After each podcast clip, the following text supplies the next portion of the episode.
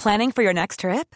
Elevate your travel style with Quince. Quince has all the jet setting essentials you'll want for your next getaway, like European linen, premium luggage options, buttery soft Italian leather bags, and so much more. And is all priced at 50 to 80% less than similar brands. Plus, Quince only works with factories that use safe and ethical manufacturing practices.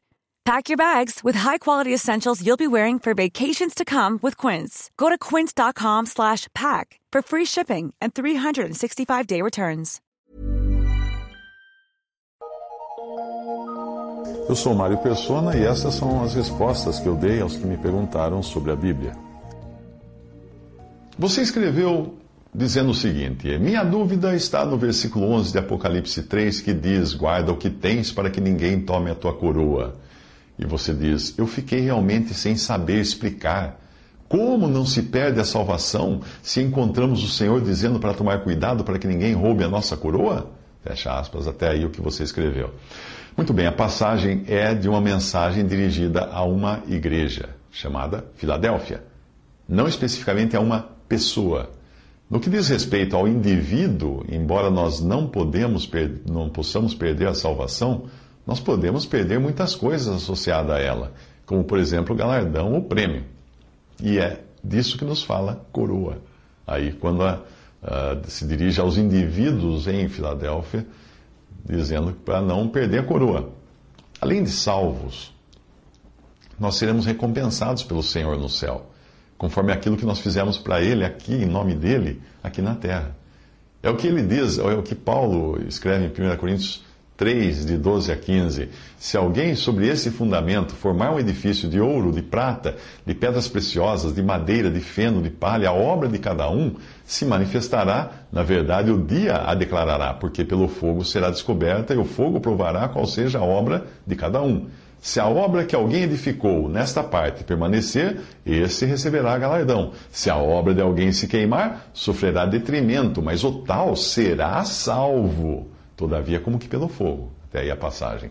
Mas você escreveu, como explicar esta passagem então de Hebreus 6, de 4 a 6? Que diz: Porque é impossível que os que já uma vez foram iluminados e provaram o dom celestial e se tornaram participantes do Espírito Santo e provaram a boa palavra de Deus e as virtudes do século futuro e recaíram, sejam outra vez renovados para arrependimento, pois assim quanto a eles, de novo crucificam o Filho de Deus e o expõem ao vitupério. Fecha aspas. Até aí a passagem.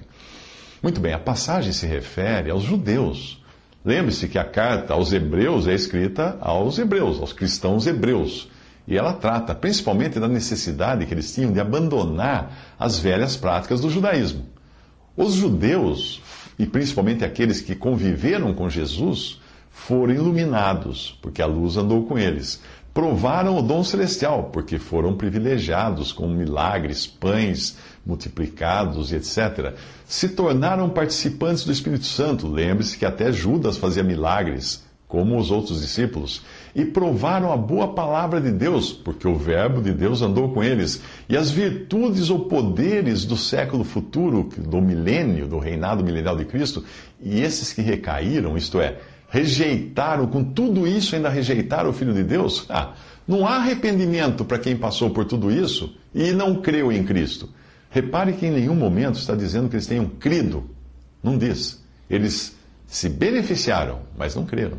Portanto, não trata do crente em Jesus, mas sim dos judeus que tiveram esses privilégios e viraram as costas para Cristo.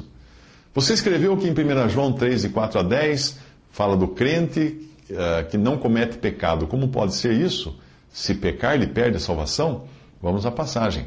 Qualquer que comete pecado também comete iniquidade, porque o pecado é iniquidade, e bem sabeis que ele se manifestou para tirar os nossos pecados, e nele não há pecado. Qualquer que permanece nele não peca, qualquer que peca não o viu nem o conheceu. Filhinhos, ninguém vos engane, quem pratica justiça é justo, assim como ele é justo.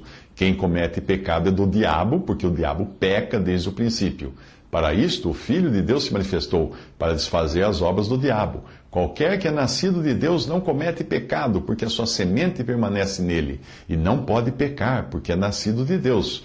Nisto são manifestos os filhos de Deus e os filhos do diabo. Qualquer que não pratica a justiça e não ama seu irmão, não é de Deus. Até aí a passagem. No capítulo 1 da mesma carta, diz que quem disser que não tem pecado, mente Porque é preciso entender que devem se tratar então de duas coisas diferentes. Ou a palavra de Deus estaria se contradizendo, o que, ela, o que não acontece. A chave está nessa passagem, 1 João 3,9. Todo que é nascido de Deus não peca, porque o, germe divino reside nele e não pode pecar, porque nasceu de Deus. Essa, a tradução colocada assim fica mais fácil de entender, não é? Quando você nasce de Deus, quando você nasce de novo, você recebe de Deus uma nova natureza que é divina. É a vida eterna que agora você tem porque é nascido de Deus. Essa nova natureza não pode melhorar, porque é perfeita. Mas você continua com a velha natureza, que às vezes é chamada de velho homem ou carne, a qual também não pode melhorar, porque é arruinada. Portanto, você tem duas naturezas agora, uma que peca e outra que é impossível pecar. Quando você for para o céu, só vai com a segunda natureza, só com a nova, porque a primeira já foi condenada à morte de cruz em Cristo.